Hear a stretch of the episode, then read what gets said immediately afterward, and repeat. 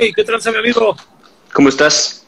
Bien, güey, bien. Este, ya sabes, queriendo tener un nuevo look y ahí va mi primo a copiármelo. No mames, no sé si estoy hablando con Beto o contigo, güey. ¿Cómo estás, amigo? ¿Todo chido? Bien, todo chido. ¿Tú cómo vas? ¿Cómo te trata la cuarentena? Pues, siento que ya estoy enloqueciendo.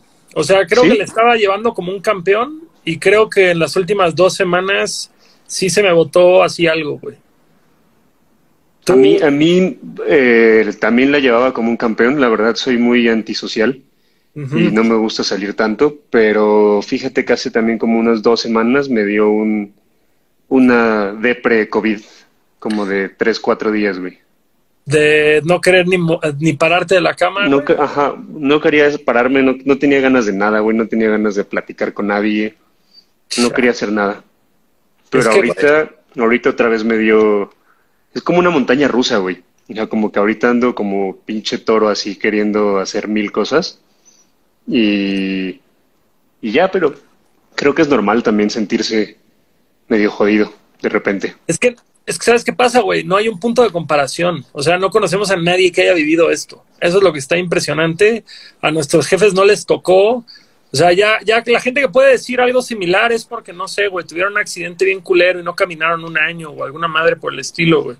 Estaba viendo justo la serie esta, creo que es El Chapo, güey, que justamente te muestran este güey en, confinamiento por meses y dices, güey, nosotros nos estamos quejando, digo, obviamente no hicimos nada indebido, ¿verdad?, para estar acá, pero, pero aquí dices, imagínate estar en el tambo, güey, en solitario, comiendo pura mierda, güey. No mames, yo me mato, güey. O sea, si, si te pones a pensar cómo está la cosa ahorita, güey, estar confinado 15 años de tu vida, te matas o escapas, una de dos. Sí, está muy cabrón, la verdad. O sea, sí, sí te vuelves loco. No sé, o sea, no sé en verdad cómo le hacen o, qué, qué procesos psicológicos y demás pasan en la cárcel, pero yo creo que sí está muy cabrón, güey. Yo, creo que hay que tocarnos el corazón, güey, ahora que regresan las cosas a la normalidad, de empezar a hacer más eventos para gente de la cárcel, güey. Por pura, por pura compasión, güey. Por compasión. Nosotros ya, Mon, Mon lo hace mucho. Mon va mucho a cárceles de mujeres a cantarles y a, y a estar con, con, las personas que están ahí. ¿Qué, qué, qué tal el de los Tigres del Norte en Folsom? ¿Lo viste? Está bien cabrón, güey. No mames, qué cosa más preciosa, güey. Qué cosa más preciosa y bien lograda, güey. Así es. Amigo, cuéntame. Cuéntanos, cuéntanos, no, tú cuéntanos, acá el estrella eres tú. no, güey, yo este, te voy a entrevistar. ¿Qué tan mal músico, qué tan mal músico trataste de ser, güey, para terminar siendo manager, güey? Estoy comiendo panditas, ¿eh? eh pues sí lo intenté, fíjate. Eh, en, un inicio quise ser bajista. Eh, tenía, tenía, guitarras, intenté ahí, sacaba covers en el bajo. Y realmente sí quería hacer una banda. De hecho, eh, siempre tuvimos una banda frustrada, Daniel Peregrino y yo, eh, y, siempre quisimos hacerlo y pues eso nos llevó a conocer y a meternos más en el mundo de la música y cuando menos lo, esperábamos y estábamos trabajando en esto. De hecho, el primer show que hice en toda mi vida fue cuando Daniel cumplió 13 años, güey. Órale, o sea, tú, y Peregrino se conocen desde... Desde que yo tenía 13 y él tenía 9 de la secundaria, bueno, no, por la no, de, la de, la colonia, somos de Lindavista. A huevo. Y ahí en Lindavista había una tienda de cómics. Y yo trabajaba en la tienda de cómics. O sea, estudiaba y luego en las tardes me iba a la tienda a, trabajar y Dani era cliente de la tienda. Entonces ahí empezábamos a jugar Yu-Gi-Oh! y madres así. Y desde ahí somos amigos. Y cuando cumplió 13 años yo le hice un concierto eh, en un baldío, güey, en un terreno baldío ahí, en una colonia súper culera. Y de hecho eh, invitamos porque le gustaban mucho los explosivos, que es la banda de Sabú y de Alonso y oh, Tiva. Y el casco, y les escribí, güey, y los güeyes, ah, sí, sobres, voy.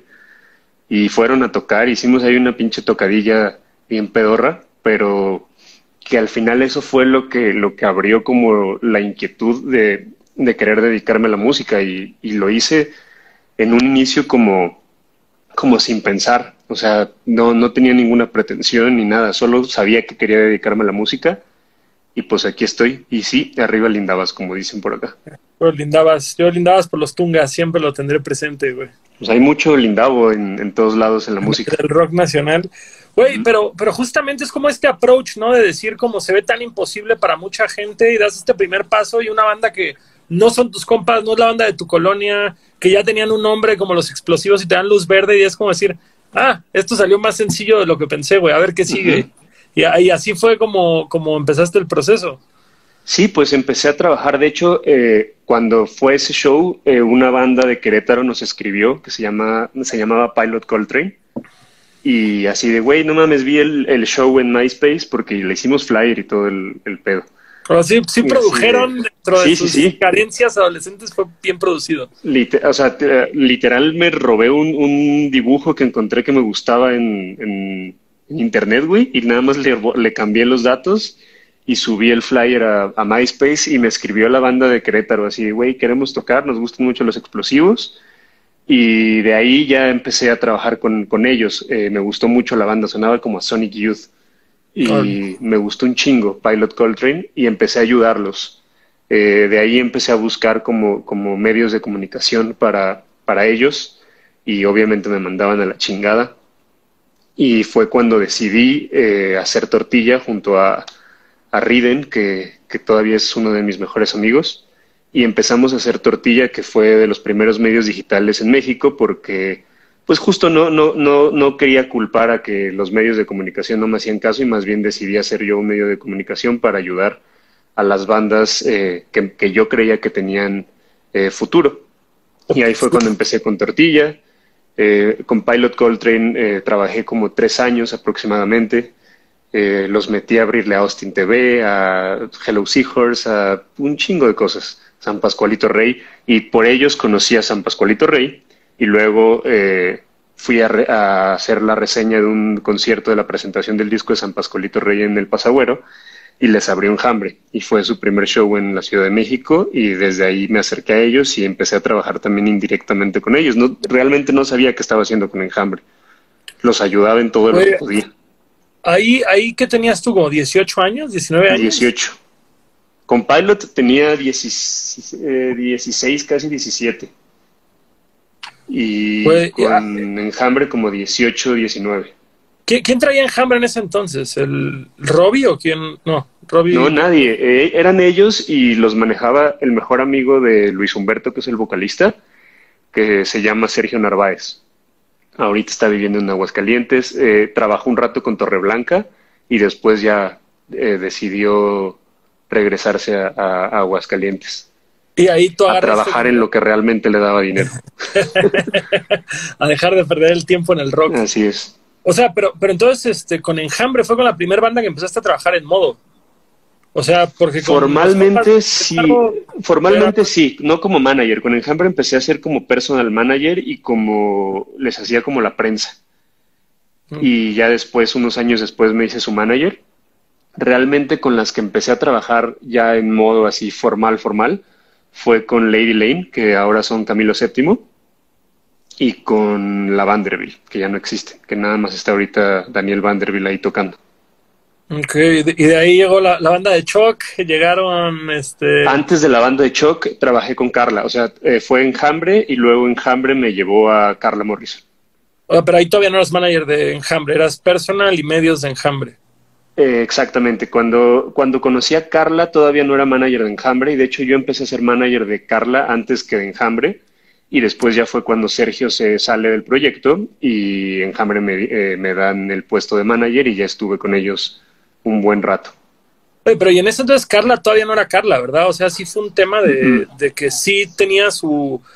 Porque creo yo, o esa es mi percepción, güey, que Carla desde que empezó captó atención de gente. O sea, como que sí sí fue un proyecto que tuvo un crecimiento proporcional, obviamente, pero, pero, pero no fue de la noche a la mañana, vaya. Fue una chinga en realidad, o sea, sí, sí es una chava que trabaja mucho y trabajábamos muchísimo en el proyecto. Realmente yo la conocí porque Enjambre se fue de gira eh, a Estados Unidos con Babasónicos y con Babaluca, que era la banda de Carla. Carla tenía un proyecto que los producía el, el güey de los Abandon y de ahí, eh, Carla, de ahí Carla eh, le escribe a Enjambre porque se hicieron muy amigos, le escribe al MySpace Enjambre, eh, le manda unas canciones, yo recibo esas canciones en el MySpace porque nada más lo manejábamos Julián y yo, y cuando, cuando escucho la canción de Carla, eh, le escribo y le digo que la quiero entrevistar para Tortilla y que la voy a poner en Tortilla porque teníamos una radio que era Tortilla Radio y era una radio por internet que escuchaban 20 personas, güey. Y ahí poníamos la, música que nos gustaba. Y empecé a poner a Carla, luego empezaron a suceder como cosas, Carla me decía que no sabía qué hacer, que no sabía cómo moverse, que, que, o sea, que no sabía si dejar a Babaluca o irse solista, o sea, como que platicábamos muchísimo sin ser yo su manager. Y luego, eh, por azares del destino, llega la música a, a, Herminio Gutiérrez, la mete a Soy tu fan, y de ahí la invitan a la Blogotech, y ahí fue cuando me escribe ella y me dice que quiere venir a México, porque, bueno, a la Ciudad de México, porque va a grabar la Blogotech, y que si le ayudo a hacer un par de shows. Hicimos un show en un venue que o sea, creo que duró seis meses ahí en Álvaro Obregón Insurgentes. El, el show se puso hasta su madre de gente. Y de ahí eh, me acuerdo que fuimos al Office Depot, güey, a, quemar los CDs porque pues, no teníamos maquila y quemábamos la portada, el CD, y los vendí en los shows porque fueron dos shows sold out, así hasta la madre de gente. Y Carla eh, le preguntaron en el escenario así de, oye, eh, ven, ¿traes discos? Y dice, sí, los trae mi manager que está por allá y me señala. Entonces ahí me nombró su manager. y ya trabajé un ratote con ella. Qué mejor título que te señalen, güey, y ya, güey. Pero, bueno, y o sea, y em, empiezas con Carla, güey, que Enjambre de cierta forma ya tenía una trayectoria, güey. Carla, Carla estaba arrancando. ¿Qué, ¿Qué es lo primero que dices? Cámara, güey, ya soy el manager. Aparte de quemar CDs, güey, ¿cuál es mi otra labor, güey? ¿Qué? O sea, porque digo, obviamente lo que tú sabes ahorita y la forma en la que la industria se conduce hoy en día, es súper distinto a lo que estaba pasando sí, en ese ya es una cosa diferente. Fíjate que nunca, nunca me asumí como manager, o sea, sabía que era como el responsable del proyecto, pero la manera en la que siempre he trabajado ha sido de, de trabajar un chingo, de no rajarme, de hacer lo que yo tenga que hacer para que el proyecto funcione. Eh, y, justamente el, el, trabajar con las bandas que a mí me gustaban, empecé a crear un poco como una escena que siempre me, me, decían que los Wax Fest y no sé qué tanta jalada. Y empecé a, generar, o sea, realmente no era como que yo tuviera el monopolio, realmente ni siquiera sabía qué era lo que estaba haciendo conscientemente. O sea, lo hacía más como con ganas de, de que la gente conociera los proyectos que a mí me gustaba y que también en esa generación a mí ninguna de las bandas que estaban sonando en México me hablaba. Entonces yo sentía esa necesidad de, de generar un, una escena de música para personas que les gustaba otro tipo de música que la que estaba sonando, porque lo que estaba sonando era puro happy punk y, y, perdón con todo el respeto del mundo, pero me cagaban esas bandas. Entonces quería que, que, que, la gente conociera más música que estaba pasando y que yo estaba escuchando y, y justamente para mí no, no era nada descabellado juntar a Carla y Enjambre en un concierto. Y cuando hicimos el primer show de Carla Enjambre que abrió Comisario Pantera en Six Flags, o sea, decían como, no mames, ¿por qué estás haciendo esa cosa? No va a funcionar, son géneros diferentes y el concierto fue sold out así, pero cabrón, o sea, se, llenó el, teatro chino de Six Flags. Eh, de hecho, ese concierto fue, na, nadie creía en ese concierto y los que creyeron fue Manuel, de, que en ese momento estaba trabajando en la productora de Daniel Javif y ellos dos fueron los que me siguieron mi locura y de ahí ya se hizo la gira de Carla Enjambre que terminamos en un Palacio de los Deportes. Y que realmente yo cuando empezaba a trabajar con Enjambre nunca en la pinche vida me imaginé que íbamos a hacer un Palacio de los Deportes. Pero son esas locuras que van pasando eh, poco a poco y que, que con trabajo va, va sucediendo. No soy sobrino de nadie de Televisa no soy Illuminati no soy nada de esas cosas que luego están inventando. O sea soy una persona que pues le valió madre y que buscó la forma de hacer las cosas y, y de meterse. Es el privilegio blanco, mi canal. Es el privilegio blanco. Y no, el privilegio de trabajar, güey. No, claro, también. Mucha gente es bien huevona y se la pasan culpando a todos, culpando al presidente, culpando al Vive Latino, culpando a Longshot, culpando a todos. Y yo creo que el punto es tomar responsabilidad de tu vida, sea lo que sea que quieras hacer, doctor, arquitecto, abogado, lo que quieras, tomar el control de tu vida y trabajar por ello, porque la neta es que no es fácil. Y luego la gente nada más ve las cosas bonitas, ve el Instagram y ve puras cosas positivas, pero aún eh, cuando estoy, eh, se podría decir, en, en una posición un poco privilegiada dentro de la industria musical hoy en día, aún así me acomodo unos madrazos y me tengo que deparar y tengo que, que, seguir adelante, nada más que esa parte de la, de la historia no la ve la gente. Entonces, mm, claro, claro. es lo, lo, lo, difícil. De hecho, contigo me he aventado unas buenas pláticas largas de problemas debates y argumentos. Oye, homie, antes de que continuemos, eh, ¿tendrás algún otro dispositivo conectado a internet que puedas soltar, güey? Porque como que te estás, está cayendo tu señal, güey, ¿no? Si estás en la lab. Mm, mm, mm, no, estoy en el celular, pero no hay nada conectado. Solo tengo mi celular. La rumba, güey. Tienes, que desconectar la rumba, güey, para que no, para que no te jale el wifi. No, no, es que luego ayuda porque estaba como cayendo tu señal, pero si no hay nada más, pues ya no puedo hacer nada contra, contra Carlos Slim. Este... no es contra Total Play, güey, contra Salinas Pliego. Salinas Pliego, bastardo, güey. Fíjate, a mí, a mí me pasa mucho, güey, que. Y, y, y lo platicaba justamente ayer, güey, en internet. Yo me doy cuenta, güey, que hace tres años aprox no me sentaba a oír un disco, disfrutar el disco, ponerte así los audífonos, analizar las letras, el arte, todo. Como que la música, entre más creces, güey, se va perdiendo esta, este, pues no este amor, pero se vuelve algo accesorio, ya no se vuelve una actividad, ya no tienes tiempo de aventarte una hora a oír un disco y tal vez unas, una hora y media, güey, a buscar grupos nuevos o estar investigando. No sé si tú todavía tengas este hábito. Yo me doy cuenta que lo he perdido y que es algo que genuinamente tengo y que creo que he transferido, güey, al cine, güey. De la misma forma me pasa cuando yo empecé Longshot, era un nerd, güey, de la industria. Sabía quiénes eran todos, sabía cómo se hacía todo, analizaba todas las cosas que quería lograr, en qué redes estar, en qué radio sonar, qué sesiones grabar, todo.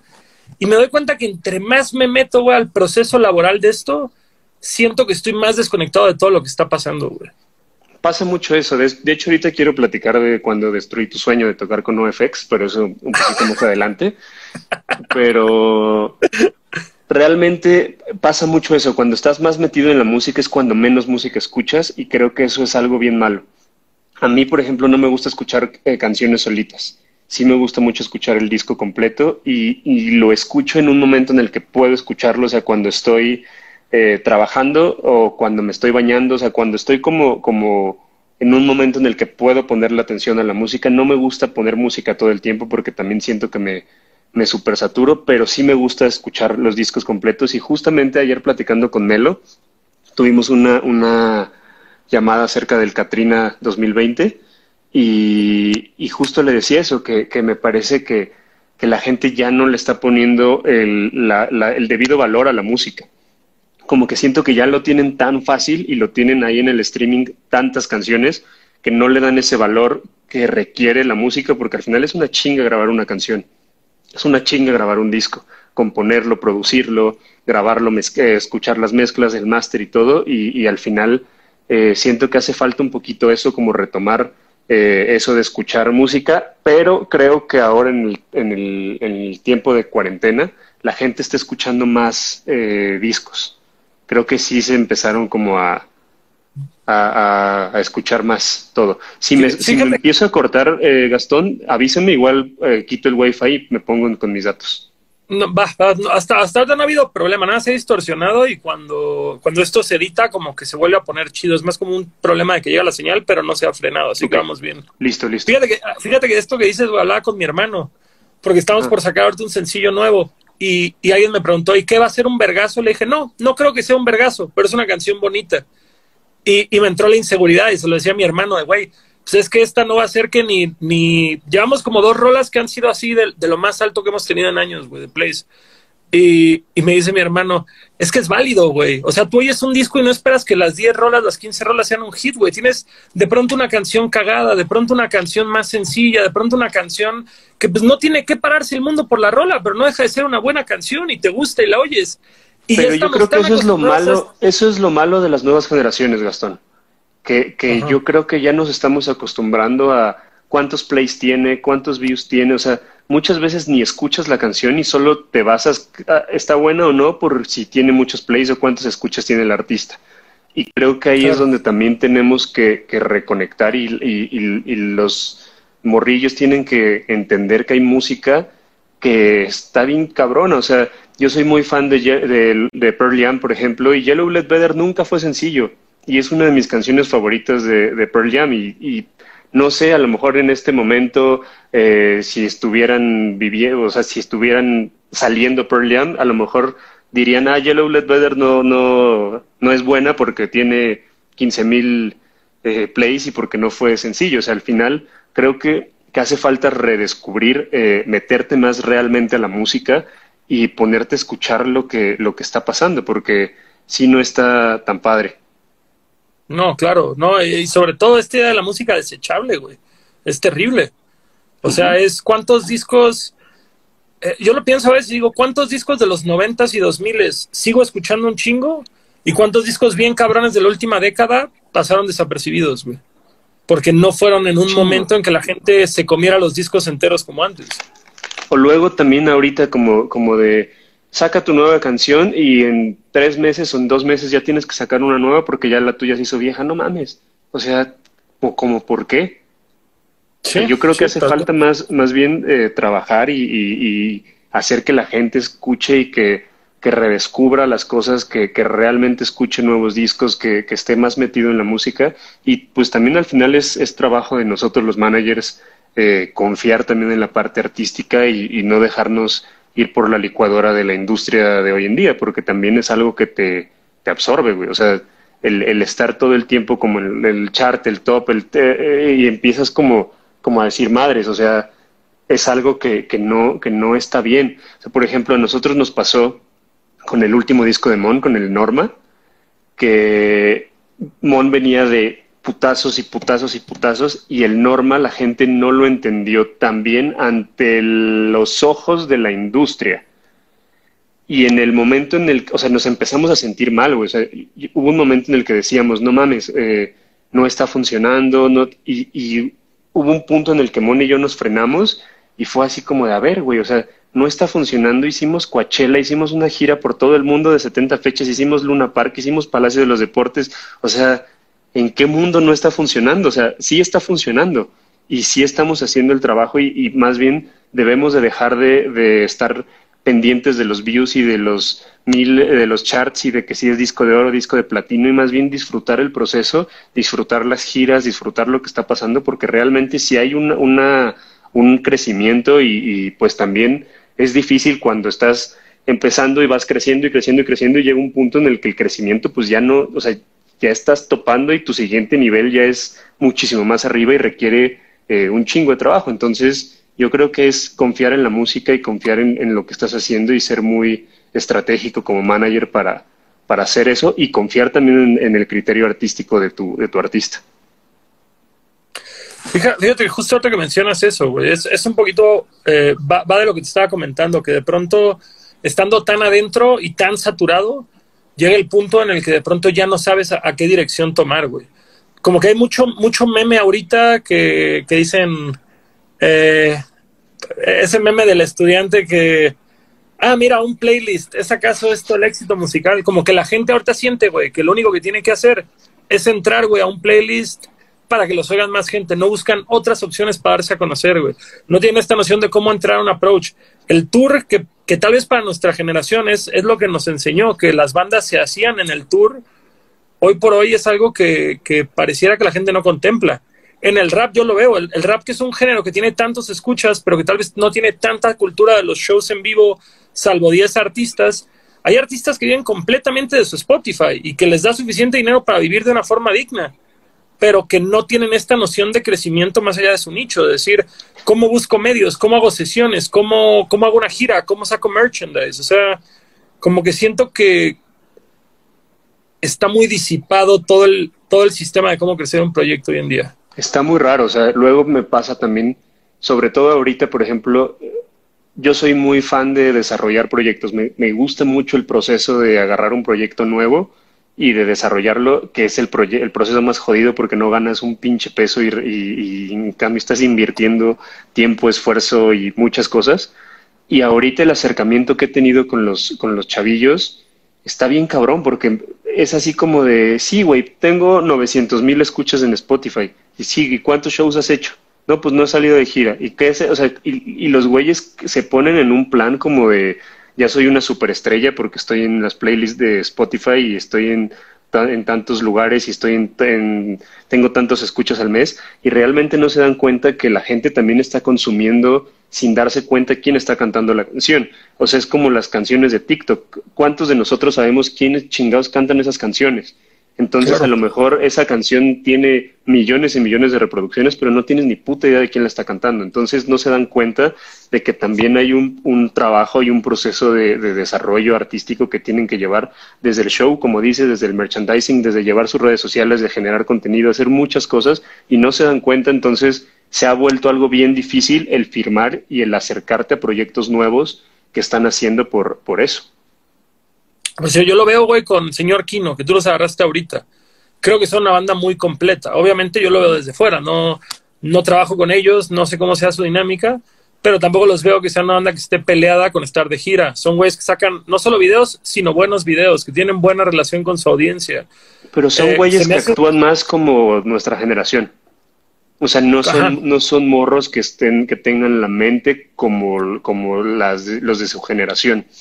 O sea, obviamente sí hay cosas que hacen, pero los güeyes tienen como que se metieron mucho en el mood de los noventas, así como cuando nosotros éramos morros y, nos gustaban los setentas, güey, para ellos sus setentas son, son nuestros noventas, entonces, o sea, los, los Doors, los eh, Led Zeppelin, todas esas bandas que nosotros admirábamos cuando éramos morros, ellos se transformaron Nirvana, los Smashing Pumpkins, de Sonic Youth, o sea, entonces viven como ese sueño del, grunge y creo que está, está bien bueno. Yo también ya les dije a los cabrones que saquen vete ya de señor Kino porque estoy leyendo un, un comentario. No más en caso los güeyes. Pero, pero, no, sé, o sea, es esta esperanza, porque, porque ahí es donde yo, yo a veces me pregunto, ¿estamos mal en aferrarnos a este modelo de trabajo? Porque es eso, güey, yo no veo a un chingo. Yo no veo a señor Kino voy haciendo una campaña de TikTok. Y ahorita. Aunque hay maneras de hacerlo, güey. ¿Ya, ¿Ya sigues a Wizard en TikTok? No. Síguelos, güey. O sea, hay, pues maneras de hacerlo, güey. O sea, yo creo que el punto es no cerrarte. Creo que, que lo que está mal es como, como tú mismo encasillarte y tú mismo etiquetar las cosas. En la música, la música tiene etiquetas para acomodar las tiendas de discos. La música tiene que ser, o sea, al final es un arte y tienes que hacer lo que se te pegue la chingada gana. Y estas son herramientas para darte a conocer. Entonces yo creo que si no te gusta el, el bailar y hacer el pinche pasito pendejo de TikTok, güey, entonces busca una manera de hacerlo, güey. Busca una manera de que con tu proyecto llegues a, TikTok y, hagas cosas que valgan la pena. O sea, por ejemplo, tú con, hip hop, güey, o sea, puedes empezar a hacer dúos, güey, puedes hacer que la gente complete una canción, puedes hacer muchas cosas que no sean las pendejadas que hace TikTok. Entonces yo creo que el punto, tanto como manager como cuando están empezando los proyectos, es empezar a pensar de qué manera lo vas a hacer a tu modo porque también yo creo que uno de los errores que cometen mucho los proyectos es querer copiar al que le está yendo bien. Entonces a Ed Maverick le está yendo bien y todos salen, salen 60 Ed Mavericks, güey. En lugar de que salga un güey que, realmente diga, no, no, no, a ver, yo no quiero eh, ser Ed Maverick y quiero ser esto y quiero luchar por, por, eh, por hacer eso y por hacerme un, camino yo propio, pero no lo hacen, o sea, es muy difícil y, prefieren irse por la fácil y cuando no les funciona empiezan a culpar y empiezan a frustrarse y empiezan a decir que la industria musical es una mierda y que todos son unos putos. yo, yo siempre trato de traducirlo a qué harían los Beastie Boys, güey. Porque dices, toda esta gama de creatividad que tenían los Beastie Boys en un formato completamente distinto. Que dices, si los Beastie Boys hubieran tenido TikTok, ¿qué hubieran hecho ellos con el TikTok? Lo hubieran usado, te lo juro, güey. Sí, sin duda, sin duda. Y lo mismo con, con sus promos en YouTube, no hubiera sido una cosa nada más de subir una historia a Instagram, por decirlo, hey, vamos a tocar en tal lado, sino que hubieran hecho algo súper cagado y fuera de este mundo y creativo y que aparte marcar una tendencia. Entonces es siempre como tirarle a esta creatividad. Y como tú dices, aprovechar la plataforma. Tal vez no el formato, pero la plataforma. Exactamente, porque al final es una plata, o sea, realmente si te pones a pensar las herramientas que hay hoy, hoy en día, la tienen más fácil los, los grupos. O sea, si lo haces bien, si generas buen contenido, si te, si te, si planeas bien las cosas, si haces buenas estrategias, lo tienen más fácil. Eh, antes igual no había tanta competencia porque ahorita salen creo que 100 mil canciones al mes y, y, si no lo haces bien se pierde tu canción entre un mar de, de contenido, pero también lo puedes hacer bien. Simplemente es ponerte las pinches pilas y hacer las cosas, ponerte a trabajar y ponerte a hacer todo. O sea, es, yo, yo siempre lo comparo con, con los videojuegos. O sea, es como, como antes cuando querías sacar el traje especial del personaje, güey, tenías que pasar el pinche juego y tener los logros y tener, hacer un chingo de cosas. Y ahorita esta generación quiere todo fácil, güey. Quiere, o sea, esta generación ya cuando quieres el traje ese chingón que antes te costaba mucho trabajo, güey, pones la tarjeta de crédito y te cuesta 19 pesos, güey, ya tienes el pinche traje, güey. Y lo tienen muy fácil todo. Entonces, yo creo que tienen que ponerse las pilas, tienen que hacer que, que eso suceda y, y no es fácil, o sea, por ejemplo, luego piensan que Ed o que Mon o que Caloncho que los, o Sabino, los proyectos que, que están, que les está yendo eh, bien, está, es como nada más de la noche a la mañana y no se dan cuenta de toda la chinga y el trabajo que conlleva eh, mantener ese proyecto. Es una y también, putiza. Y también el hecho de decir que puedes ser la persona que más trabaje detrás de su proyecto y que no pase nada. O sea, al final del día eh, pero, pero es este tema de decir, pues no te quedes con las ganas, vive tu proyecto de la forma en la que lo quieres vivir, güey. A mí, y también entender, entender desde el principio a dónde quieres ir, güey, porque también, o sea, eh, puede ser eh, que a lo mejor, o sea, yo, yo veo a los señor Kino y los güeyes tocan por el gusto de tocar, o sea, realmente no están pensando en hacer un auditorio nacional, güey, no están pensando en ganarse un Grammy, están haciendo lo que les gusta por, por, porque les nace, güey. Y, y también hay proyectos que nada más eh, se forman por, por la fama, güey, o por ser influencers, o por entrar a los conciertos gratis, o por mil pendejadas, que realmente cuando te lo tomas en serio, cuando te das cuenta que es algo profesional, eh, es cuando te das cuenta que nada de esas cosas que crees que van a pasar, van a pasar, o sea, que, que realmente el hecho de tener fama requiere una chinga extrema eh, que tienes que estar preparado mentalmente, emocionalmente, porque también ahí cuando te va bien empiezan a llegar los haters, empiezan a llegar la gente que opina de todo. Em, o sea, realmente es un, un tema muy complejo que luego no se dan cuenta eh, de cómo hacerlo. Saludos a Julio Garay, el socio. Eso iba a decir, shout out a Julio. Persona más te hermosa queremos mucho, Julio. Güey, está, está cabrón, o sea, está cabrón porque justamente eh, son esas cosas que nadie ve, güey. Todas esas cosas que están detrás de y que, pues bueno, ¿tú cuántos años ya llevas siendo manager? ¿15 años? Casi 17, este año cumplo 17 años. 17 años de ser manager. Te iba a preguntar, güey, ¿hay algo, ¿hay algo que voltees a ver, güey, que hayas hecho en alguna de tus épocas que, que digas, verga, ¿cómo pude haberla cagado de esta forma? ¿Algún error garrafal que haya sido la mayor lección posible para Wax? Yo creo que en la gira de Carla Enjambre me creía un chingo. O sea, y eso, eso me afectó mucho. O sea, sí me metí un madrazo y me, me costó trabajo como, como pasar como esa, ese bache, pero me parece que también es normal. Creo que también son procesos que, que tenemos que vivir y que tenemos que hacer.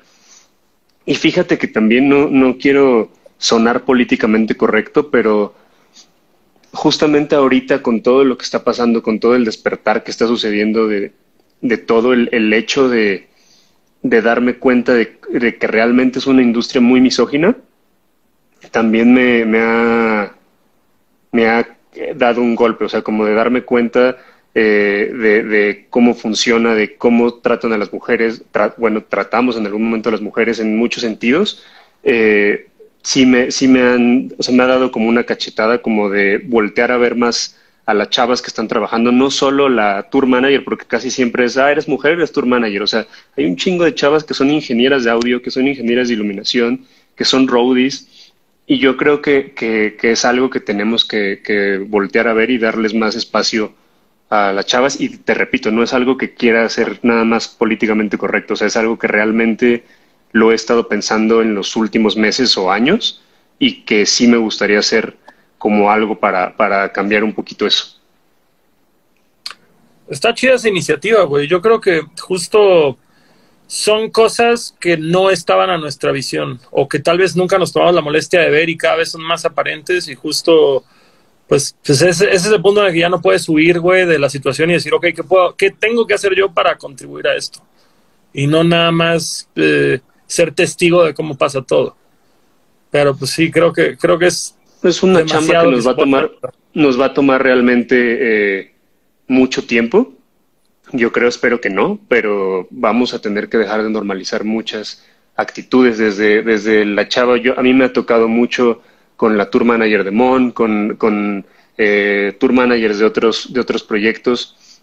Incluso Mon trabajó un tiempo con una ingeniera de audio y el hecho cuando llegaban, así cuando llegan a un venue eh, lleno de hombres y como que el hombre así de, no mames, no me vas a mandar tú por ser mujer y cómo las tratan, yo creo que son esas cositas que, que tenemos que hablarlas entre los hombres y tenemos que empezar a, a cambiarlas. Entonces creo que está padre. Eso hay que, dejar de normalizar. Pendejadas no creo que sea una cosa de, generación de cristal, que también esa es otra. No estoy tan de acuerdo con, con, con cancelar todo, pero yo creo que más que cancelar hay que cambiar. A, mí, no sé, güey, o sea, a mí al final del día con todo lo que está pasando, porque, porque hay cosas, por decirlo, todo este argumento que se hizo en torno a Molotov, güey, a mí se me hace que es, que no es nada, güey, que está fundamentado en absolutamente nada, son memes, güey. Pero al mismo tiempo, eh, no sé, es raro, es raro venir de una generación y decir qué raro que nada de esto sea válido, pero por otro lado también, yo lo volteo a ver en mi experiencia y digo, qué chingón que los morros tengan los huevos, güey, de levantar la voz de cosas que nosotros dábamos por sentado que eran inamovibles. Que nuestros papás nos dijeron, es que así es, así ha sido y así va a ser y punto. Y nosotros decir, ah, ok, bueno, ni pedo, pues así es. Y los morros ahorita, no, ni madres, no es así, no va a ser y a la verga. Y sí, tal vez dices, pues no sé, en mis valores, güey, no está chido la forma en la que lo estás peleando o discutiendo o cancelando. Pero, pero al final del día también es eso, hay una brecha generacional, tiene que incomodarnos de cierta forma, ya somos los adultos, güey. O sea, hay, yo, yo, me acuerdo que Chema, Chema siempre me lo decía, hay que hacer ese esfuerzo de no ser los adultos de la verga, güey, que desacrediten todo lo que los morros están presentando, de tratar de entenderlo, de oír la música y decir, tal vez esto no me vibra, pero no tengo por qué decir que es estúpido, o no tengo por qué descartarlo solo porque no es de mi generación. Así es. A mí se me hace padres unas cosas, se me hacen que otras, eh, yo creo que, que, tienen que concentrar más las luchas y, y o siento que cambian como, como que cuando están logrando algo, de repente lo sueltan y se van a otra lucha. Entonces, creo que dejan como muchas cosas ahí al aire y eso no, no permite que se cierre, pero pues es su lucha y es algo que ellos tienen que vivir y que tienen que, que hacer y, nosotros ya crecimos con, con, con nuestras propias luchas y nuestros propios pedos que tendremos que, que lidiar y ya, o sea, creo que está padre respetar y no tirar tanto hate. Se cayó el teléfono, se cayó, cambié de pop socket, estoy probando una marca nueva y me traicionó mi pop socket. Hablando de Chema, eh, eh, ¿qué tal cuando destruí tu sueño, Gastón? Te quiero pedir una Quería disculpa tocar pública. ese tema, güey, por eso. Quería por pedirte eso me, una disculpa pública, güey. Por eso metí, güey, ese, ese, esa vuelta en U llamada Chema Solari, güey, para, para reclamarte públicamente de cuando no toqué con NoFX por tu culpa. Metiste a mis queridos, Fue que, que no culpa, resentimiento, güey, porque, porque amo a Lauros Control Army, güey, me caen re bien, es mi favorita de ska mexicana nacional. Pero había más playeras de Longshot en el público que de Lauros Control, güey. Y metí a los Rebel Cats, que ni hables mal de ellos, que te va a tocar un cachetadón, güey. No mames, güey. Para la gente que no lo sabe, eh, el señor Van Rock ya me dio una cachetada en un evento mío aparte, güey, en un bazar de bandas, güey. Así es, saludos al Van Rock y al Vince y a todos, que son, son buena onda. Que son todos. amor. Son amor todos ellos. ¿Con ellos trabajas actualmente o ya no? No, ya no. ¿Ya no? No, no, no. Sí, fíjate que a, hablando de ex trabajar con alguien, güey, uno, una de las cosas que de cierta forma creo que pueden llegar a ser un cubetazo de agua fría, una cachetada, un golpe de madurez. Tú trabajas con Carla Morrison. Carla Morrison, mm. cuando Carla Morrison estaba activa y era gigantesca, no que ahorita no sea gigante el proyecto, pero pues viene de una época de inactividad. Y en eso, güey, dejas de trabajar con tu, con tu acto más grande, güey. ¿Cómo es esa pinche sensación de decir, cómo, este, cómo va a hacer que este no sea el final de mi carrera? Fíjate que yo creo que afortunadamente a mí nunca me ha movido el dinero. No es como que me sobre, pero siempre he tenido la mentalidad de que trabajando y, y haciendo como lo que, en lo que crees, de alguna u otra manera vas a conseguir dinero. Y afortunadamente nunca me ha faltado. Eh, entonces, pues no, no, no, no lo vi nunca por ahí. nunca, nunca he forzado un proyecto a trabajar juntos. Yo creo que somos como, o sea, al final es como una pareja que en el momento en el que no está bien ya algo, por más, más eh, que haya un contrato, por más que haya cualquier cosa, creo que lo mejor es irse, pues decir adiós y cada quien por su lado. Y afortunadamente nunca me ha pasado que algún artista con el que haya dejado de trabajar me lleve mal o que hable mal de mí o, o que esté pasando algo, porque siempre ha sido como una plática de, a ver, ya, ya esto no está funcionando y no, no siempre es como por, por el hecho de que te pelees. O sea, yo, por ejemplo, con Enjambre no me peleo, o sea, con, con Enjambre son mis hermanos, son, he convivido más con ellos que con mi propia familia y los amo con todo mi corazón como si fueran eh, parte de mi familia. Sigo hablando con ellos constantemente. Eh, y llega un punto en el que más bien las visiones son diferentes. Eh, yo, yo soy enemigo de los managers secretarias que todo el tiempo le dicen que sí al proyecto nomás por quedar bien. Y, siempre lucho mucho también por lo que creo. Entonces, cuando, cuando hay un punto en el que el manager quiere remar para un lado y el artista quiere remar para el otro lado, pues lo único que vas a provocar si, eh, si sigues trabajando con ese proyecto es que no avance y que se quede eh, estancado. Entonces lo mejor es decirles, ¿sabes qué? Yo quiero esto, tú quieres esto, pues ahí muere. Y, ese es el caso con Carla, ese es el caso con Enjambre, con Lady Lane, con Rebel Cats, con todos. O sea, realmente me llevo muy bien con todos. Pero por si lo ha llegado el punto en el que digas, es que a donde tú quieres llegar yo ya no te puedo llevar o no veo que vas a llegar para allá o, o, o como hacia dónde han ido estas disputas de crossroads, por llamarlo de una forma. Pues e, es así como te dije, o sea, llega un punto en el que yo, la visión que yo tengo del proyecto no va con la visión artística que, que ellos tienen y, y, pues obviamente sí hay que respetar la visión artística y hay que, hay que seguirlos un poco como, como dije hace un rato, pero también hay que respetar la visión que tú tienes y la visión que, que quieres para, para el proyecto. Y a lo mejor hay momentos en los que, en los que ya va por otro lado y pues tú no te sientes a gusto con, con eso. Y cuando decides ya, así, dejarlo. Es que está cañón, está cañón. Está cabrón, o sea, realmente es como un divorcio, güey. Y el, y el decidirte, el decir, o sea, son meses y meses y meses, O sea, yo para hablar con Enjambre, güey, me tomé seis meses. Así platicaba con Julio Garay, platicaba justo con Robbie Lear, que ahorita es su, su manager yo le decía como es que qué hago, no sé para, o sea, no sé cómo llevarlos para allá, o sea, cosas así.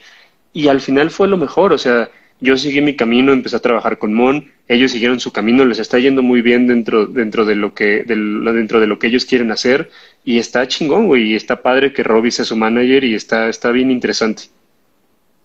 Fíjate, ¿cómo, cómo, tú como manager, como manager con mucha experiencia, ¿cómo defines cuál es la carrera correcta para un artista? Porque aparte tú tienes una gama de artistas súper distinto. Y como, y como tú decías, creo que la clave recae en qué es lo que el artista quiere. Y no sé si tú como manager pues, te tienes que preguntar a ti mismo, ¿soy yo la persona que los puede llevar ahí o que los puede acercar ahí o que...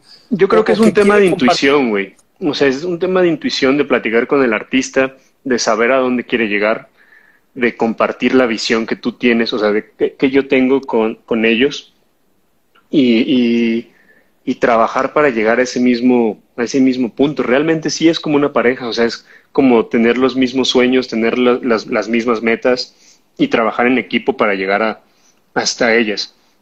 Eh, y te digo, cuando ya, cuando ya es difícil o cuando ya tienen otras visiones, pues, pues es como para decir adiós, pero pues al final también es defender un poquito las visiones de los dos y que el artista confíe en su manager y que el manager confíe en el artista. O sea, realmente, por ejemplo, la, la dupla que he hecho con Mona ha sido bien bonita porque, no, o sea, no te voy a mentir, hay unos días que nos aventamos unos tiros, pero duros.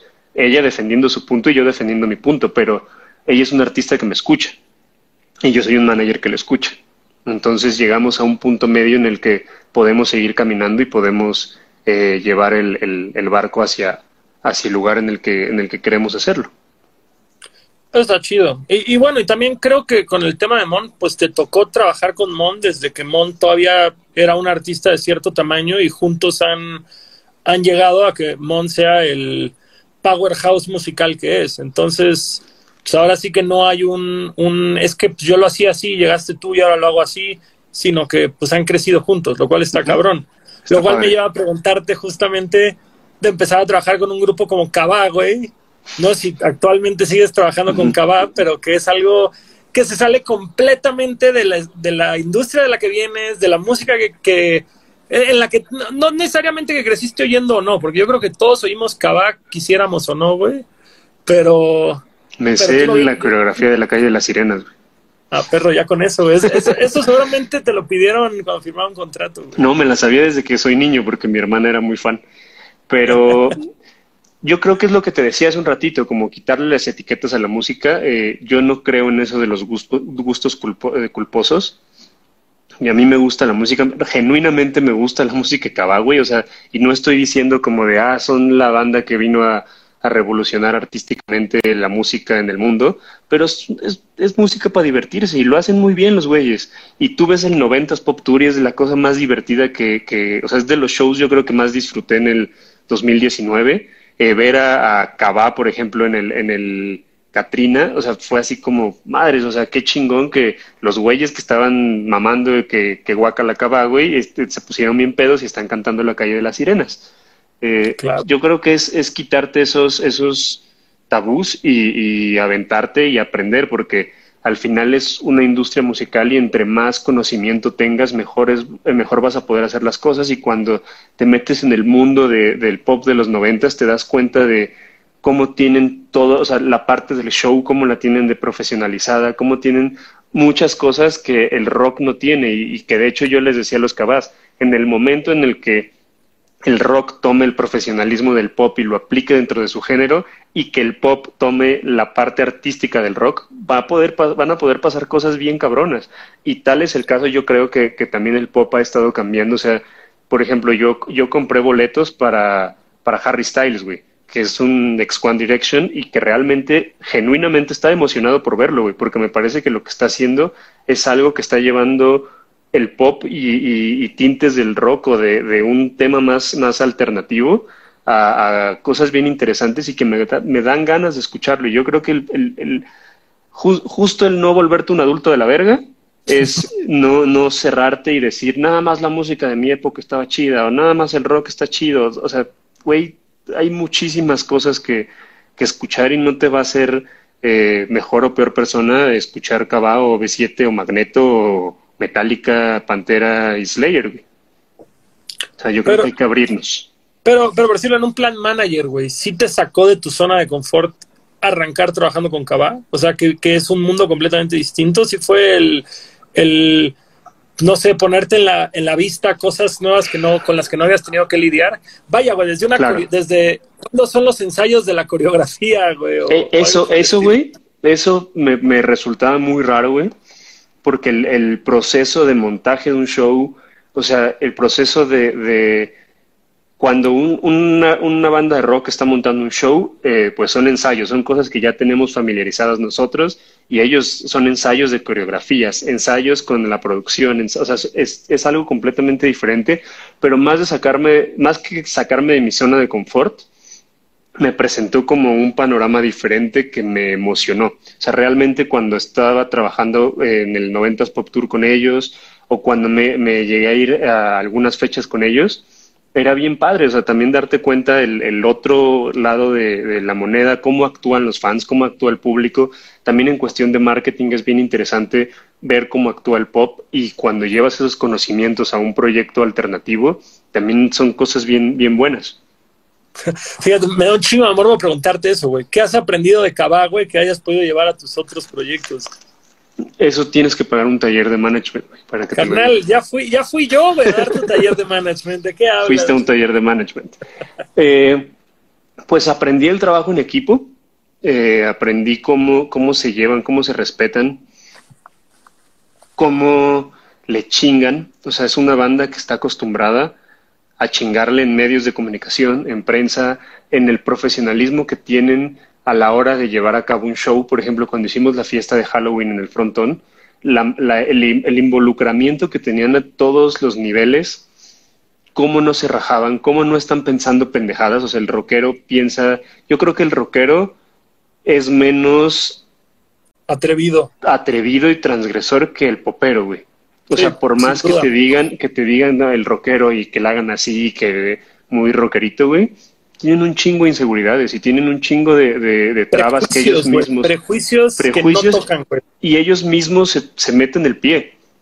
Y, y, trabajar con un artista que no tiene pedos, que no, no te dice, ah, es que voy a ir a tal programa o voy a hacer esto o tengo que hacer.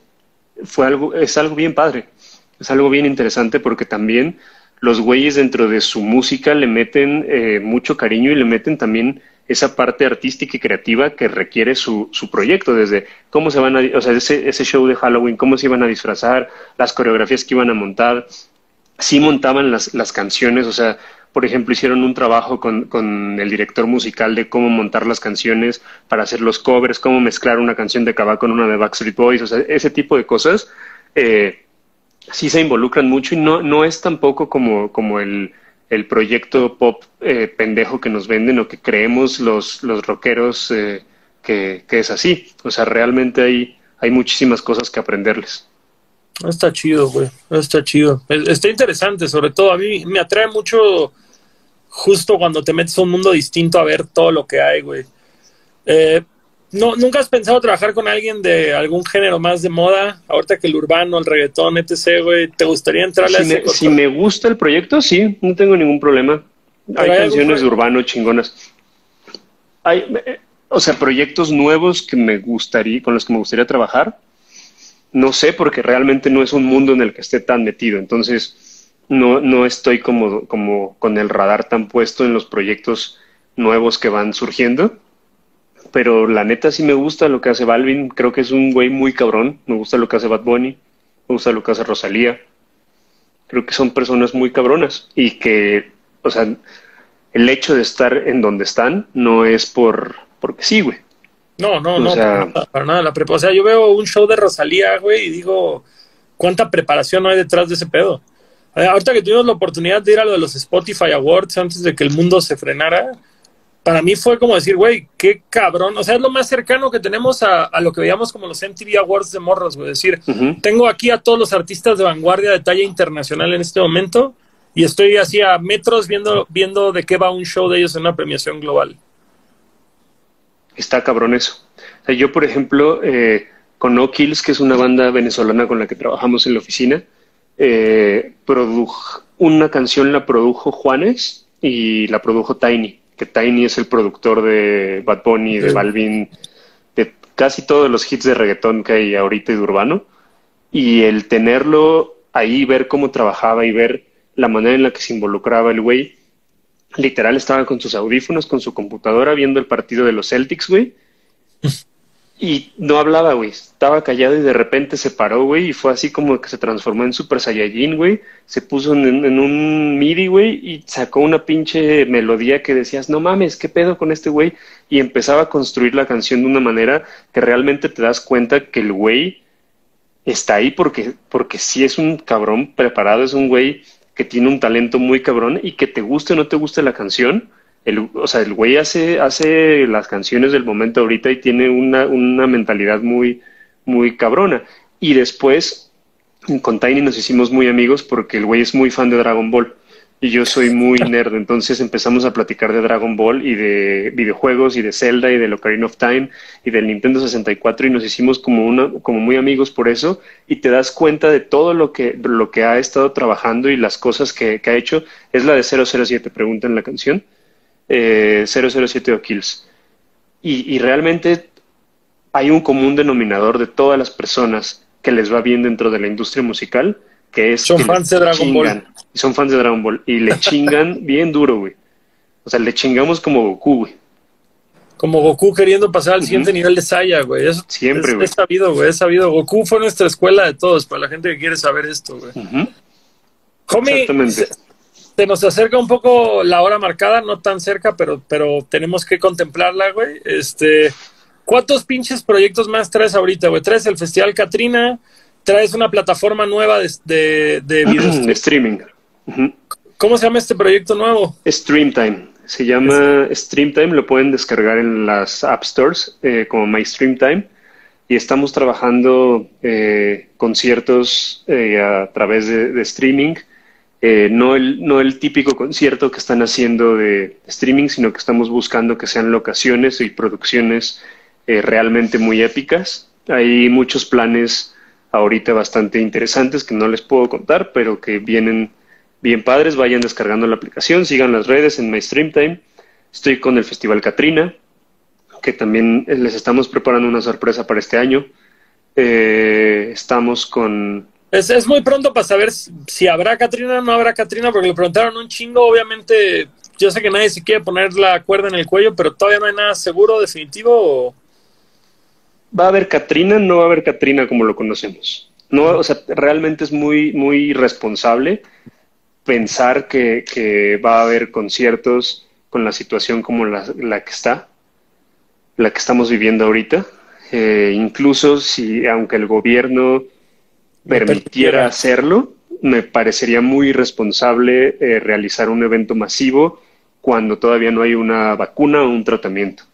Entonces sí cuidamos mucho ese tipo de cosas, no, no queremos que, nadie se infecte o que nadie infecte a alguien más o que se, pase, se, la pasen mal, pero sí va a haber una edición bastante interesante del Festival Catrina que, pronto vamos a anunciar y de verdad va a estar bien padre. Estamos preparando cosas bien, bien buenas. Oye, tú, tú eres un hombre de mundo y enterado de esto. ¿Cuándo, ¿Cuándo crees que regresen los shows como los conocemos, güey? Mi teoría es, así como los conocemos, yo creo que hasta el 2022. ¿2000 qué? Yo creo, 22. Ese es mi punto de vista. ¿22? Como los conocemos. Yo creo que los shows van a volver en el 2021.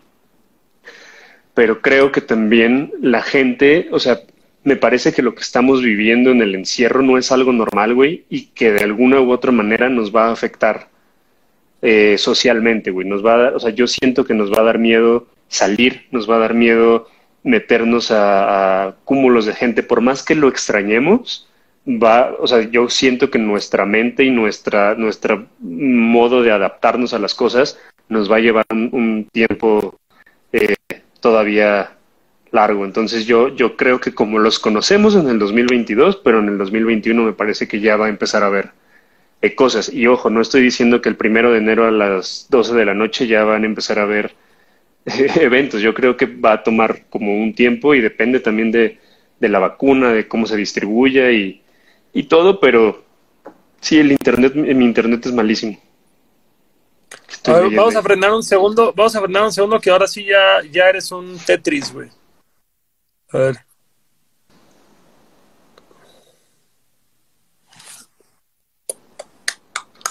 A ver, ahí ya me puse con datos. Ahí ya te ves guapísimo como siempre. Muy bien. ahora sí, ahora eh, sí, si es, si pasa algo ya es culpa de Slim, no de Salinas Pliego. Perfecto, perfecto. ¿Qué, es lo, ¿Qué, es lo, de NerdCamp? Que alguien lo comentó y lo vi hace un rato en tu, en tu Instagram. NerdCamp es otro proyecto que, que empecé justo en esta pandemia. Eh, toda la vida he sido un ñoño de corazón. Eh, colecciono figuras, soy fan de Star Wars, soy soy súper, súper, súper nerd. Y este proyecto lo comencé con otros amigos nerds, con unos amigos de la infancia que trabajaban en la tienda de cómics con, conmigo, con otro amigo de Lindavista que es el Grunge, con Carlos East, que es la persona que hace, eh, que trabaja en la parte de vestuario del MCU de Marvel. Eh, o sea, hay personas súper ñoñas en el proyecto que nos dedicamos a otras cosas y que quisimos hacer un blog eh, ñoño, o sea, compartir noticias ñoñas, eh, compartir noticias de videojuegos, de juguetes, dónde conseguirlos, cómo conseguirlos.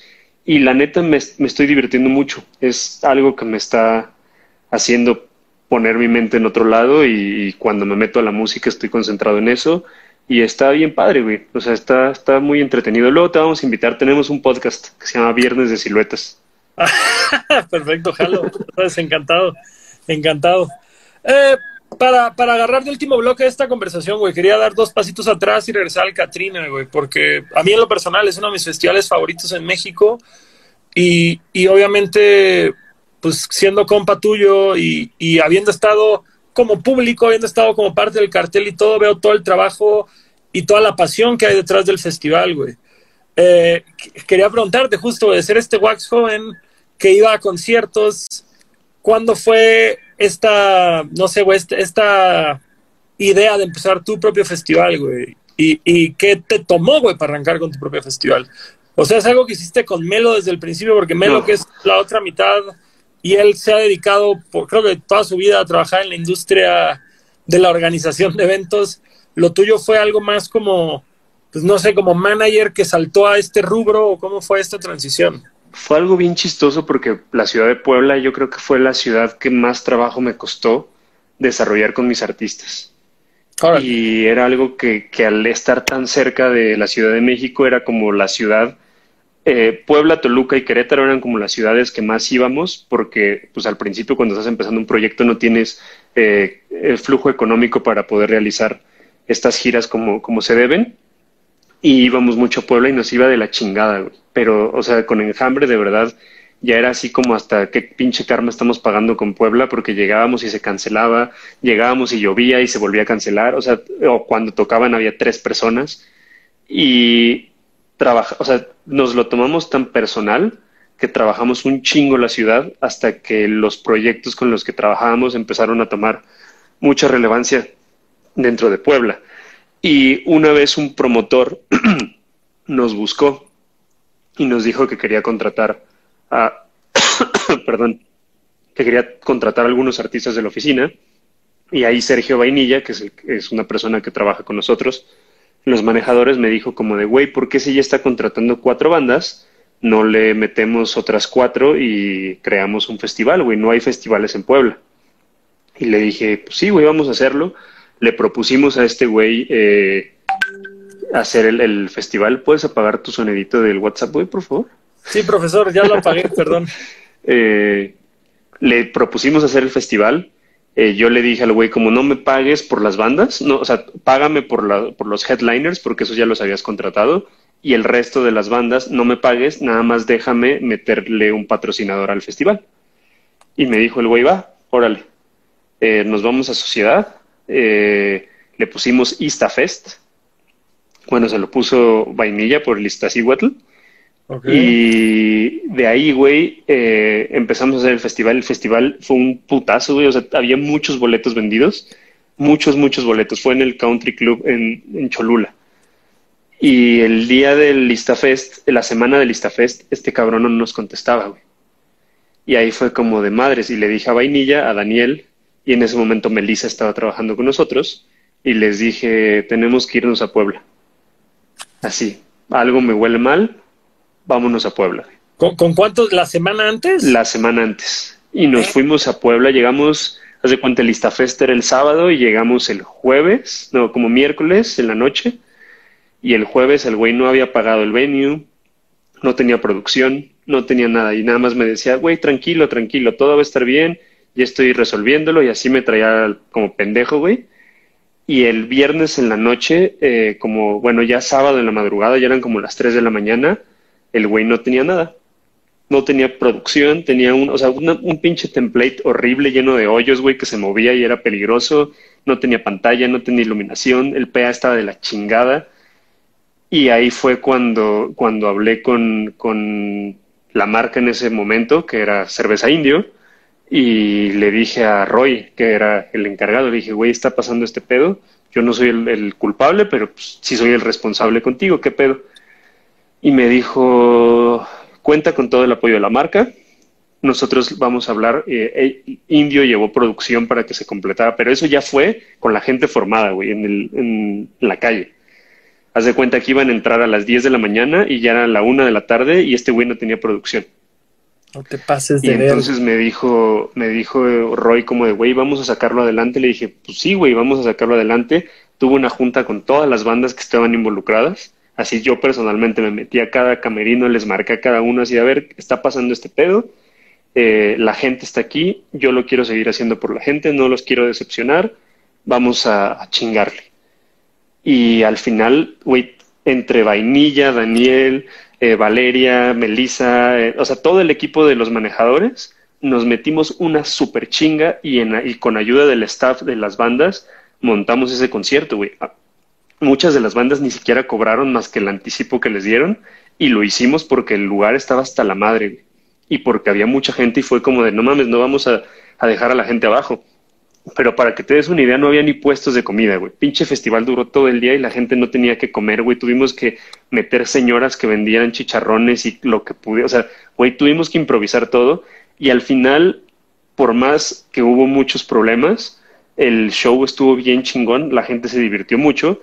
Y ahí fue cuando la marca Indio me dijo como, güey, vamos a hacerlo, vamos a seguir eh, con este festival, vamos a construirlo para más adelante y hagámoslo. El cabrón, el promotor, para que sepas también, eh, le valió madre y se dio a la fuga, güey. Así, literal, no apareció. Se dio a la fuga, se llevó todo el dinero de los boletos, no teníamos absolutamente nada. Y pues fue como rifarnos así, como cholos. Y el, y el otro año íbamos a hacer el Listafest segunda edición. Y cuando lo íbamos a anunciar, eh, hicimos el proceso de registro del nombre y nos dijeron, no, pues ya lo registró este, este cabrón. Y pues nos chingamos y ahí fue cuando me emputé más y le dije a Vainilla y a Darío, me vale madre, ahora voy a hacer un pinche festival más cabrón y tengo el apoyo de Indio y tengo el apoyo de estas marcas y le marqué a Melo y le dije, güey, confía en esta pinche locura y vamos a hacer el Catrina. ¿Y cuántos años ya van del Catrina? Este año cumple cinco años. Cinco años, no mames, qué chulada, güey. Güey, y, y, y por ejemplo, o sea, pensar en el Listafest y de repente voltear, güey, tener a Wizard en tu festival, no mames, es una cosa, güey. Esa, esa, son esas cosas que valen. Esa es la memoria bonita que yo me acuerdo mucho de compartir contigo, platicando eso, güey. Justo terminando de ver a Wizard, que me dijiste, güey, mi grupo favorito, lo pude traer, güey, no mames, ¿cómo, cómo mides el éxito, güey, teniendo esto, güey? O sea. Entonces dices. O sea, de verdad sí son cosas bien chingonas. Ah, de hecho, este güey hizo una segunda edición de Listafest y les fue de la chingadísima. Por algo será, ¿verdad? Por algo será. Te iba a decir, así como esto, así como este Wizard, güey, tienes así a memoria corta, güey, otros momentos, güey, que te vas a llevar a la tumba, güey, que vienen de la mano de tu carrera. Que diga, por decirlo, tan, cagado como lo que digas, güey, que me sé la coreografía de Cabá, güey, porque mi hermana me ponía a bailarlo y ahora soy su manager tal vez no era tu meta ser su manager, pero esos máximos logros de Wax como persona de la industria, ¿qué, te llevas a la tumba, güey?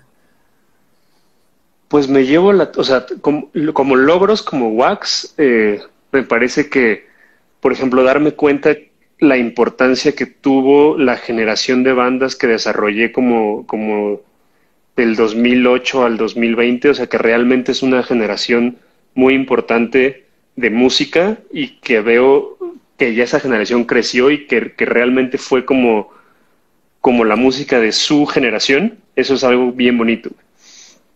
Y cosas personales, me han pasado muchas cosas, desde trabajar con los tres de Chile, que también eran de mis bandas favoritas, eh, de repente que Comisario Pantera, mis, mis, bandas favoritas son Red Hot Chili Peppers, Pearl Jam, Strokes y Wizard. Y, Strokes es una banda que generacionalmente es muy importante, o sea, es como, como, como la banda que hice mía, güey. Porque, por ejemplo, Red Hot Chili Peppers o Pearl Jam los conozco por mis hermanas, por, por gente más grande, pero Strokes era como la banda de mi generación que realmente me, me, me marcó muchísimo. Que te tocó ver desde el primer sencillo en la tele y, y verlos crecer.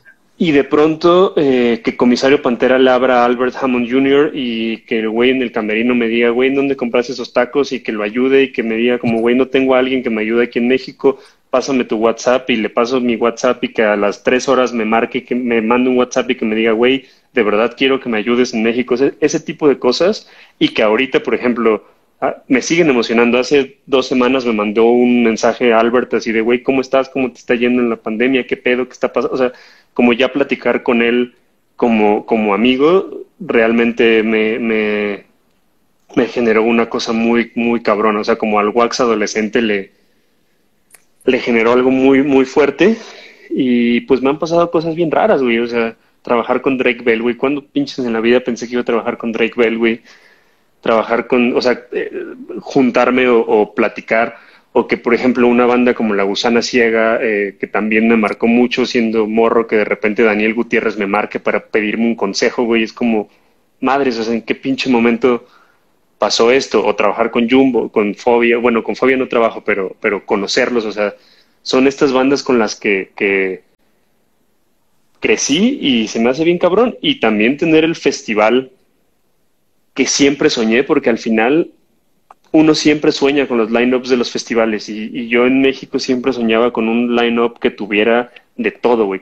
o sea, el, festival, cuando el Catrina, cuando me preguntan que de qué género es, yo siempre les digo que es de diversión, güey. O sea, es el género que tenemos y que yo quiero que la gente se la pase poca madre y que, tengan eh, muchísimas, muchos recuerdos de, del festival y, y poder tener la oportunidad de imaginarme el line-up, de escribirlo literalmente. O sea, cuando hago el line-up, güey, lo escribo en el iPad así, pinches cosas, pinches locuras. Luego se los enseño a mis amigos. O sea, por ejemplo, Vainilla, cuando ve los primeros borradores del, del line-up de Catherine, me dice, güey, estás loco, cabrón. O sea, no mames. Y de repente pasa un año y darte cuenta que esas bandas ya están tocando en el festival, güey, y, y, lo lograste, es como el meme de este hijo de puta lo logró, güey. El de Jurassic Park. Claro. Entonces es, es, bien padre, güey. Qué chulo, güey. ¿Qué, ¿Qué te falta, güey? ¿Qué te falta por lograr, güey? Un chingo de cosas, güey.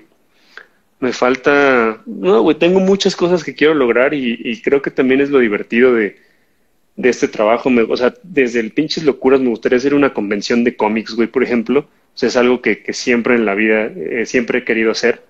Eh, me gustaría crecer más el festival quiero hacer más cosas, quiero, quiero que más proyectos se desarrollen, quiero realmente hacer eh, muchísimas, muchísimas cosas y, sé que las voy a lograr, güey, porque la neta trabajo un chingo.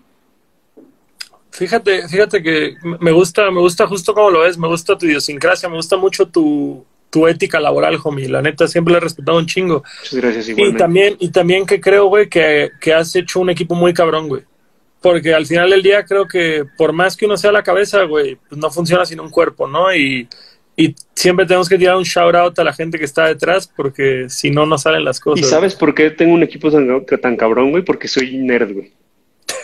y, y los animes, güey, te enseñan a que siempre tienes que tener un equipo cabrón, güey. suena, suena muy pendejo, güey, y a lo mejor como que la gente se burle, pero realmente, o sea, güey, de verdad somos una pinche tripulación en la oficina, somos una familia, güey, que, que Goku no sería Super Saiyajin sin Krillin, güey, y, cosas así, que al final eh, es entender el, trabajo en equipo y el entender eh, el valor de las personas, eh, el cuidarlas, el, estar con ellos, el, el, que sientan que son parte de tu familia, es, es algo bien chingón, güey. Oye, decir, güey, creo que una de, los, de las mayores deficiencias, güey, de la educación en México y que esto se, se traduce justamente a esta lógica es la dificultad que tenemos en México para delegar, güey. Tú, tú empezando siendo personal manager y ahorita siendo manager de algunos de los actos más importantes de la última década, ¿qué tan difícil fue aprender todo esto? Güey? De trabajar con un equipo, de aprender a delegar, de aprender a organizarse. Fue muy difícil. De hecho, yo creo que yo aprendí a delegar hasta hace tres años, güey, o sea, no, no, no tanto, siempre era como que yo quería hacer absolutamente todo y llegó un punto en el que me di cuenta que no podía hacer todo y que si quería hacer todo no podía trabajar con tantos proyectos. Y llegó un momento en el que, en el que fue, ok, tengo que aprender a, delegar, tengo que aprender a, a, escuchar, tengo que confiar en, mi, en, mi, en mis nakamas, como dice aquí el buen eh, Rat Gar, el, Coque, iba a decir su, su Instagram, pero no me acuerdo cómo es, güey. Eh, aprender a confiar en tu, en tu equipo es bien, bien importante. Y pues sí, la verdad es que de repente sí soy bien, bien cabrón. Eh, luego me dicen que soy como Doctor House, que llego a regañarlos a todos y a mentar madres, pero realmente he aprendido a escuchar y he aprendido a confiar eh, mucho en ellos y, y pues todos son eh, piezas fundamentales dentro, dentro de la oficina. Está chingón. ¿Hay alguna clase? Digo, obviamente no quiero que esto parezca, güey, boletín para promover tus cursos de management, pero así como tú le has enseñado a gente, güey, de management, ¿hay alguna pieza de literatura, algún curso, alguna cosa que te haya servido a ti para aprender, güey, para expandir tus capacidades? Realmente no, ¿eh? ha sido más como experiencia y sí, picar todo piedra. ha sido muy empírico, como de aventarme y, y hacer las cosas. Eh, pues trabajar un chingo, o sea, seguir tu instinto. Nunca, nunca he trabajado con un proyecto que no me guste. Eso, eso creo que ha sido eh, fundamental dentro de- del desarrollo de los proyectos, porque nunca podría vender algo que yo no compraría. Entonces, eh, pues al momento de que trabajas con proyectos que te gustan, eh, tienes que hacerle caso a tu intuición y tienes que empezar a, avanzar de esa manera. Por ahí, por ejemplo, veía, un- no me acuerdo cómo, cómo se llama la persona que estaba preguntando, pero estaba muy insistente de qué, qué recomendación se le da a un proyecto nuevo. Es lo mismo, o sea, es aventarte, creer en eso, tomártelo en serio, porque al final yo creo que eso es lo que hace mucha falta, que, que los proyectos se lo tomen en serio y que, que realmente hagan las cosas como tienen que ser. Yo me acuerdo mucho, Gastón, y te lo digo en- en- con mucho respeto, por ejemplo, cuando Chema llegó a presentarme el long shot de NoFX, era un long shot que eras un desmadre, güey, y que traías, o sea, una cosa ar- arriba, y yo me di cuenta en el momento en el que empezaste a acomodar, porque a mí Chema me enseñó el proyecto, y la neta es que se me hizo bien chingón. Y cuando vi que empezaste a acomodar todas tus cosas y que empezaste a trabajar y que te empezaste a dar cuenta de cómo funcionaba realmente la industria musical, fue cuando empezaron a pasarte las cosas. Y ese es el consejo que yo le podría dar a los proyectos que están empezando, ser súper críticos con sus, con sus propias canciones, porque luego también graban una canción que compusieron en 15 minutos y que está culerísima y que ya quieren estar en el Katrina con esa canción. Es como de, güey, sé muy crítico con lo que estás haciendo, eh, verifica las cosas que, que estás haciendo, eh, trabaja, organízate, eh, no necesitas a un manager al inicio, realmente puede ser una persona que, que confíe en tu proyecto, que sea tu amigo y que te ayude a acomodar las cosas y poco a poco se van a ir dando. Cuando trabajas y cuando te esfuerzas porque se logre algo, las cosas empiezan a dar solitas y eso es bien importante. Yo estoy seguro que el Longshot empezó a funcionar cuando dejé el alcohol y drogas. Y tú llevas sobrio siempre, güey. Así que yo voy a atribuirle a que los vicios, güey, sí nos parten la madre en la industria. Pues, pues un poquito, porque yo creo que a veces se confunde el, el vicio con, el, o sea, el trabajo con la fiesta, porque pues al final estás trabajando en fiestas, güey, estás En trabajando en gusta, en lo que conciertos. te gusta, claro. Y, y, por ejemplo, yo siempre les digo a los de mi equipo de trabajo, yo creo que es la- las regañizas que más les he puesto cuando se ponen borrachos en conciertos, porque les digo, güey, estás trabajando, cabrón. O sea, es como si te pusieras pedo en tu oficina y tú no sabes el problema que puede llegar a haber y que lo tienes que resolver y si no estás sobrio no lo puedes resolver. Entonces, yo creo que todo eh, cae en el tema de profesionalizar la- las cosas, profesionalizar lo que tú estás haciendo y de ahí ya empiezas a partir para, para que las cosas se empiecen a acomodar. Totalmente de acuerdo, totalmente de acuerdo, amigo. Pues cámara, loco. Ahora sí que ya estamos Cámara. sobre el tiempo. Y también otro proyecto que tengo que, que a la gente que quiera conocer más de la industria musical, estoy empezando un podcast con Ahmed que se llama Haciendo Industria.